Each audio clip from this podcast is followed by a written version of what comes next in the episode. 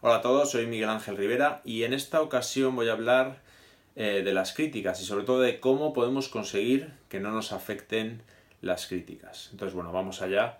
Esto evidentemente será un trabajo, será un trabajo que uno tendrá que hacer prácticamente a diario. Eh, nada es gratis, por decirlo así, todo lleva, digamos, un esfuerzo. Pero vamos a hablar un poco del tema. Lo primero, como casi todo, eh, un poco el tema de que seamos vulnerables a las críticas viene un poco por nuestra infancia. Lógicamente, cuando somos pequeños, tenemos que hacer caso a nuestros referentes, eh, a los adultos, tanto a los padres como profesores, como otras personas importantes para nosotros, y prácticamente al principio tenemos como que comprar prácticamente al 100% lo que nos dicen. Es como que lo que nos dicen es la verdad e intentamos adaptarnos también por necesidad de aprobación y porque necesitamos ese amor de los demás, ese cobijo y esa seguridad, pues intentamos adaptarnos a lo que nos dicen sin demasiada reflexión, porque además cuando somos pequeños todavía no tenemos mucha capacidad para juzgar realmente si lo que nos dicen es cierto o no. Eso evidentemente va evolucionando y cada vez tenemos más capacidad de juicio, ¿no? Pero se queda como una especie de hábito de que todo lo que me dicen los demás de alguna manera lo tengo que aceptar o me lo tengo que creer inmediatamente, ¿no? Aparte, como mucha gente en la sociedad opera así, digamos, se llevan muy mal las críticas, pues también nos sirven como de modelos y también eh, cogemos como ese hábito de imitación, ¿no? Sin darnos cuenta. Hay que tener en cuenta que somos animales sociales y tendemos a imitar mucho todo, ¿no? No sé si los que conozcan el metro de Madrid es, es algo muy interesante. Tú te metes en el metro de Madrid y empiezas a andar muy rápido y muchas veces no eres consciente hasta que llega un momento y dices, ¿por qué estoy andando tan rápido? Es porque todo el mundo anda rápido y tú sin querer copias y dices, pero si yo iba con tiempo, ¿no? ¿Por qué ando tan rápido? Pues eh, imitamos, ¿no? Tenemos esta tendencia a la imitación. Entonces, bueno, eh, lógicamente, pues como he dicho, eh, está relacionado con la necesidad de aprobación. Y bueno, vamos a coger una frase muy interesante del Talmud de Babilonia, que fue escrito entre los siglos 3 y 5 por los sabios judíos que dice, vemos el mundo no como es, sino como somos. Claro, ¿qué quiere decir esto? Esto quiere decir que en realidad todos vamos viendo el mundo con nuestras gafas, ¿no? Con nuestras creencias, con nuestras programación, por decirlo así, que hemos tenido desde la infancia. Entonces todo el mundo tenemos una visión del mundo diferente, ¿no? Entonces cuando criticamos algo, lo que estamos criticando es algo que nos molesta a nosotros o que nos parece a nosotros incorrecto o, damos una opinión sobre algo, pero según nuestros parámetros. Entonces, bueno, una, visión, digamos, coloquial de decir esto de vemos el mundo no como es, sino como somos, es que cuando, cuando Pedro critica a Juan, la crítica dice más de Pedro que de Juan. ¿Vale? Esto a lo mejor ahora al principio pues cuesta un poco de creer, pero vamos a intentar explicar. Eh, yo he hecho una clasificación así cuando estoy en terapia con pacientes hablando del tema de las críticas y de si somos vulnerables a las críticas o no. Eh, pienso en tres, principales tipos de críticas. ¿no? La primera sería una crítica aleatoria. Un ejemplo que suelo poner es, imagínate que vamos andando por Madrid y hay una persona que está criticando a todo el mundo. Entonces, si nosotros nos metemos por la calle donde está esa persona que está criticando a todo el mundo, pues vamos a ser criticados. También pasa si una persona eh, tiene, digamos, un mal carácter, tiene mal humor. Si nosotros nos acercamos a donde está esa persona, pues es probable que también a nosotros nos llueva algún reproche, alguna crítica, ¿no? Y no tiene nada que ver con nosotros en realidad. Da igual quién pasase por allí, no hay que personalizar esa crítica. Es la otra persona la que tiene un conflicto emocional y, digamos, vuelca sobre nosotros su ira, su rabia, su angustia, su miedo, lo que sea. Entonces, esta sería la crítica aleatoria, que claro, cuando es una persona de mal carácter que tenemos cerca, pues no es tan aleatoria, porque vamos a tener que lidiar con esa persona, eh, yo qué sé, pues un jefe o un familiar cercano, etcétera, ¿no? Eh, luego estarían las críticas destructivas. Las críticas destructivas también tienen que ver con un problema emocional de quien emite la crítica destructiva, ¿no? Eh, cuando una crítica es destructiva, si por ejemplo una persona hace un trabajo y alguien dice este trabajo no vale para nada, habría que escribirlo desde el principio, es un absurdo total, pues evidentemente es una crítica destructiva, está destruyendo todo tu trabajo.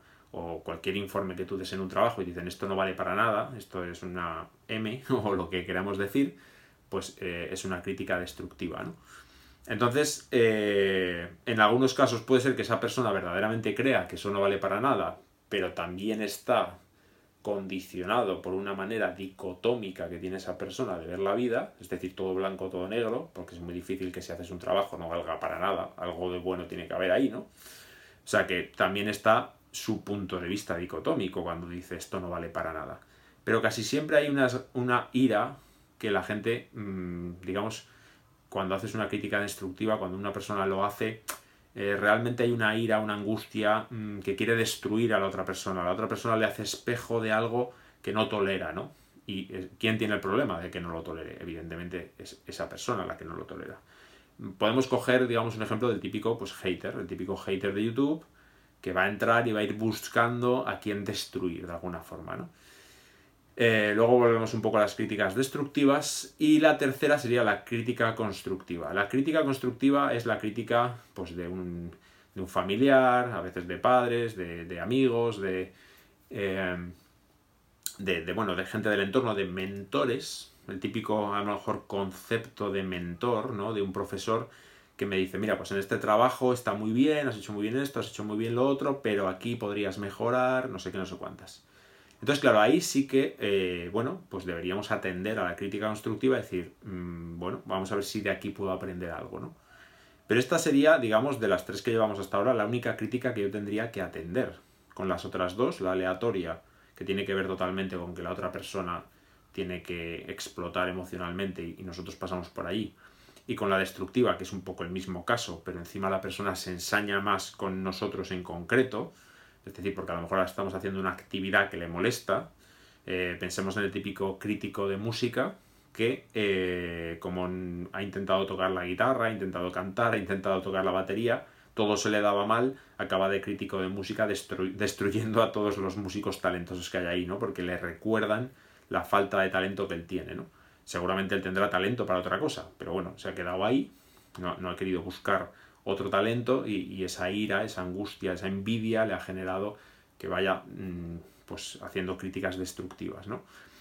Eh, entonces estamos en la constructiva. La constructiva, pues incluso en la constructiva, imaginemos que una persona que entiende de algo nos da un consejo, aún así nosotros no tenemos por qué aceptarla, o sea, no tenemos por qué estar de acuerdo. Quizá nos digan, oye, pues yo hubiera mejorado esto de tal manera. Y tú puedes pensar, bueno, sí, tú lo hubieras mejorado de esa manera porque tú tienes tus intereses, tu forma de ver el mundo, pero como yo tengo mi forma de ver el mundo, yo he enfocado el trabajo en esta otra forma, que es la manera en la que a mí me parecía más, más correcta, o igual no correcta, pero era la que más entusiasmo me generaba. Entonces realmente todo el mundo te va a dar una opinión basada en su punto de vista, pero nunca en tu punto de vista. Y aquí lo que tiene importancia es que nosotros sigamos nuestro punto de vista que si algo nos genera entusiasmo, nosotros sigamos esa línea, ¿no? Fíjate que esto pasa todavía más cuando una persona tiene una visión que otras personas no pueden, no son capaces de tener. Si esa persona, porque es un genio, por lo que sea, tiene una visión que nadie más puede ver, todo el mundo le va a criticar, porque nadie va a entender por qué su, su acción, qué está haciendo, qué está buscando. Entonces ahí hay que confiar más que nunca en la intuición propia y decir, no, no, yo voy por este camino, porque yo sí tengo una visión, yo sí sé hacia dónde voy. Entonces las críticas las tenemos que apartar. Básicamente tenemos que generar siempre un filtro en el que, aunque de primeras la crítica nos moleste un poco, siempre tengamos ese filtro para decir, bueno, esto es aleatorio, esto es constructivo, esto es destructivo. Vale, si es destructivo directamente, ¡fum!, fuera. Si es aleatorio, fuera. Y si es constructivo, incluso en ese caso, puedo pararme a pensar si realmente puedo aprender de ello o ni siquiera puedo aprender de ello porque es simplemente la visión de la otra persona. Y da igual que esa persona tenga un premio Nobel, sea un doctor en medicina o en psicología, eh, en cualquier disciplina, da igual, es su punto de vista. Tú puedes tener tu propio punto de vista sobre las cosas. Evidentemente, no estamos hablando de irnos al otro extremo, a convertirnos en unos narcisistas que solo toleramos nuestro punto de vista y no aprendemos a los eh, de los demás, porque entonces estaríamos en el otro extremo, pero bueno, realmente para una persona narcisista o psicópata que le dan críticas, le da igual, que decir, él, no tiene empatía, va a su rollo, no va a aprender nunca de las críticas de los demás porque simplemente va a hacer lo que más le convenga, tampoco tiene un código moral en la mayoría de los casos, entonces bueno, eh, en la inmensa mayoría de los casos tampoco importa. Hay otra cosa importante que es, mm, hay veces que dices, ¿por qué me molesta la crítica aun sabiendo a lo mejor que es aleatoria, aun sabiendo a lo mejor que es destructiva, ¿por qué me molesta de primeras? Una, razón es el hábito, ¿no? Tenemos ese hábito a, a comprar la crítica ya desde el principio, en vez de analizarla antes. Y la segunda razón puede ser no la crítica en sí, sino la idea, que según Albert Ellis, un gran psicólogo, es una idea irracional, la idea de que los demás me tienen que tratar bien. Los demás deberían tratarme bien. Entonces, como los demás deberían tratarme bien, cuando alguien es mal educado conmigo o me dice algo que no me gusta, ya directamente, si yo tengo esa idea, los demás deberían tratarme bien, pues me va a molestar. Eh, los deberías se reestructuran muy fácil, los cambio por me gustaría.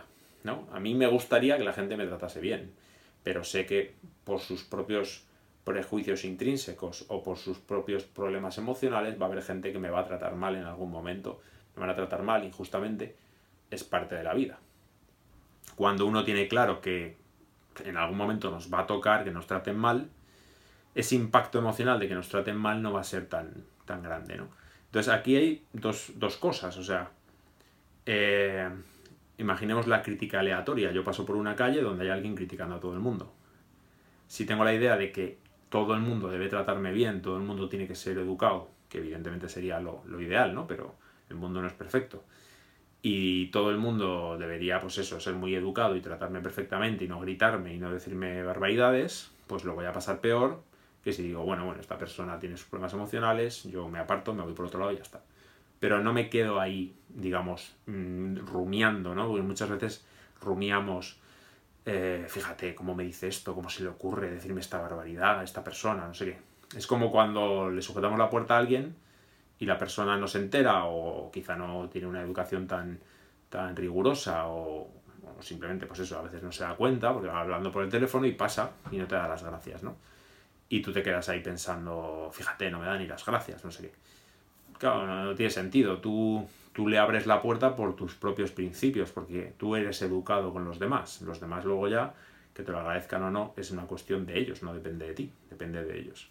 Entonces no tiene sentido que ahora ya, si tus principios son ser educado y sujetar la puerta, dejes de sujetar la, puerta perdón, a los demás porque alguien no te dé las gracias, ¿no? Y tampoco tiene sentido que te perturbes porque al sujetarle la puerta a alguien no te haya dado las gracias. Entonces ya es una cuestión suya si quieres ser educado o no. Entonces digamos que están estos dos factores. La idea de que el mundo debe tratarme bien, y eso me puede molestar, y luego ya analizar en concreto la crítica. Eh, esto es como todo, hay que practicarlo.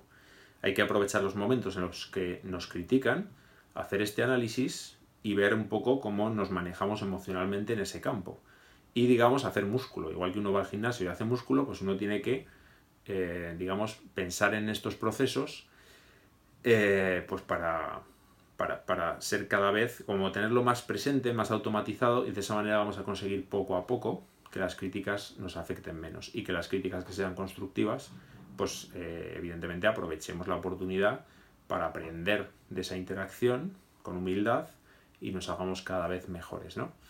En algunos casos, eh, ¿qué pasa con una persona que es que a veces son amigos y a veces son familiares, que está constantemente criticándote, que está por, por sus propios problemas? Pero claro, si una persona te está constantemente criticando y tú no te puedes defender y tú no puedes salir de ese entorno, te va a ir afectando la autoestima. ¿no? Si tú te metes en una sala llena de fumadores, vas a salir oliendo a tabaco. No importa lo fuerte que seas, eh, no vas a poder salir sin oler, sin que tu ropa huela a tabaco, ¿no? Entonces, si tú estás en un entorno donde te están criticando constantemente porque esa persona te tiene envidia o porque esa persona te quiere controlar o porque esa persona te, simplemente está realizando un abuso psicológico, pues claro, a esa persona hay que ponerles límites, ¿no? Hay que ponerle los límites que se puedan en ese momento. Hay muchas veces que esa persona está en tu casa, si eres un adolescente, pues pocos límites le vas a poder poner a un padre que está constantemente criticándote, ¿no? Va a ser más difícil, pero cuando ya somos más adultos podemos empezar a, dialogar, a ser asertivos, a decir esto, no me, esto me molesta, esto no me gusta. Y cuando nos dicen cosas o nos critican por no hacer favores, eh, también tenemos que trabajar el decir que no. El decir que no es súper importante para la autoestima. Muchas veces eh, creemos que decir que no es no amar a la otra persona. Y no, muchas veces tengo que decirle que no a la gente por amor, justamente. Yo le puedo dar a mis hijas un montón de caramelos, pero cuando me piden ya más de X, les tengo que decir, no, no puedes tomar más caramelos porque te van a sentar mal. O sea, que el no también es por amor, ¿no? Entonces, esto hay que tenerlo claro, ¿no? Muchas veces eh, la gente nos critica porque nos quiere manipular para que hagamos lo que ellos quieren y a nosotros nos cuesta decir que no, ¿no? Y hay que decir de la manera más dulce posible, como decía el cabalista Isaac Luria, eh, dulcificando los límites, es decir, decirle con mucho cariño, mira, no puedo, o sea, no, no, no, te voy a hacer este favor porque no puedo, porque realmente si lo hago me sentiría mal, entonces eh, lo siento mucho si te molesta, pero esto no puede ser, ¿no? Entonces, bueno, esa es un poco, así a grosso modo, eh, bueno, la, la idea está irracional de que trabajo yo mucho en terapia, de ser criticado hace que la gente se sienta mal, ¿no? Entonces al principio la mayoría de las personas me dicen, sí, sí, claro, ser criticado hace que la gente se sienta mal. Pero cuando hacemos un análisis profundo psicológico nos damos cuenta de que si nosotros tenemos ese análisis, somos capaces de primero darnos cuenta de que la gente no tiene por qué tratarnos bien, entonces ya nos deja de molestar cuando alguien nos trata no tan bien o nos molesta menos, y luego hacer este análisis de los tres tipos de, críticas y ver de qué tipo se trata. Ah, una cosa que no se me olvide, ya sabéis que yo siempre improviso mucho en los vídeos. Hay críticas destructivas que muchas veces están camufladas de críticas constructivas. Por ejemplo, eh, imagínate que tú mm, das un trabajo a un jefe y el jefe te dice, ah, mira, esto está bien, mira, esto está bien, esto se podría mejorar, pero es todo una mierda. Sea, ha empezado de alguna manera como diciendo cosas que se podrían mejorar, que podrían ser constructivas, pero al final te anula, como diciendo, no vales para esto. Imagínate que te dicen, te coge el informe y te dice, esto está bien, esto se podría mejorar, esto se podría mejorar, pero es que tú no vales para esto.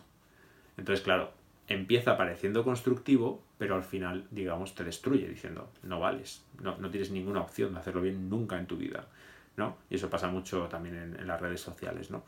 Eh, y otras veces hay haters que se hacen pasar por personas, digamos, con autoridad, con personas que entienden de lo que están hablando. A lo mejor empiezan hablando, eh, pues imaginaos de música y dicen, no, pues me gustan los primeros acordes de la canción, al principio los arreglos están muy bien, pero en general la canción no vale para nada. Entonces es como, como que el hater hace ver que sabe algo de la materia, se camufla, es como una especie de lobo eh, camuflado de corderito, eh, para que esa crítica haga más daño. Porque si el hater consigue hacerse mm, aparentar por persona, digamos, eh, que tiene autoridad en la materia, aunque la autoridad se la estamos dando nosotros, ¿vale? Pues, pues claro, mm, cuando ya mete la crítica destructiva, tiene más impacto, porque la persona digamos que ha abierto la puerta al decir, ah, pues es una persona de autoridad, parece que sabe de lo que habla. Cuando te mete la crítica destructiva te duele mucho más que si desde el principio mmm, no le das validez, ¿no? Entonces hay que tener mucho cuidado de dar validez a gente que se supone que tiene la autoridad, ¿no? Hay que usar el discernimiento. Ya sé que es muy complicado, más en estos días, pero da igual que te lo diga un premio Nobel o no. O sea, hay veces que es al revés. Hay gente que se dedica a desacreditar a gente que, tiene un premio Nobel y que dice cosas muy interesantes y que dice cosas mm, realmente eh, pues, pues, muy correctas, ¿no? Y al final en este mundo en el que vivimos, mm, las fake news y todo esto, pues boom, lo desacreditan, ¿no? Entonces, bueno, hay que intentar eh, practicar el discernimiento, discernimiento perdón, propio y, bueno, haciendo estos análisis y trabajando en ello, evidentemente nada se nos va a dar si no nos lo trabajamos, ¿no? Si no hacemos un, un trabajo, un análisis, no vamos a tener recompensa psicológica en, en, cuanto a paz interior. Aquí al final la clave es conseguir esa tranquilidad interior del sabio, por decir así, ¿no? o por lo menos del que intenta acercarse a la sabiduría. Eh, y la psicología es eso, es cómo me voy acercando a esa paz interior, porque el concepto felicidad está como muy manido y no sabemos muy bien lo que es, pero esa paz interior que me permite, bueno, pues pasar mis días eh, con esa tranquilidad interior, independientemente de que externamente ocurran, me ocurran a veces cosas buenas, a veces cosas malas, porque es inevitable, no depende de mí, pero yo internamente me dirijo, digamos, con autonomía, con resiliencia, llamaríamos, ¿no? En psicología. Bueno, espero que este vídeo sea de vuestro interés y bueno, nos veremos en una próxima ocasión. Chao, chao.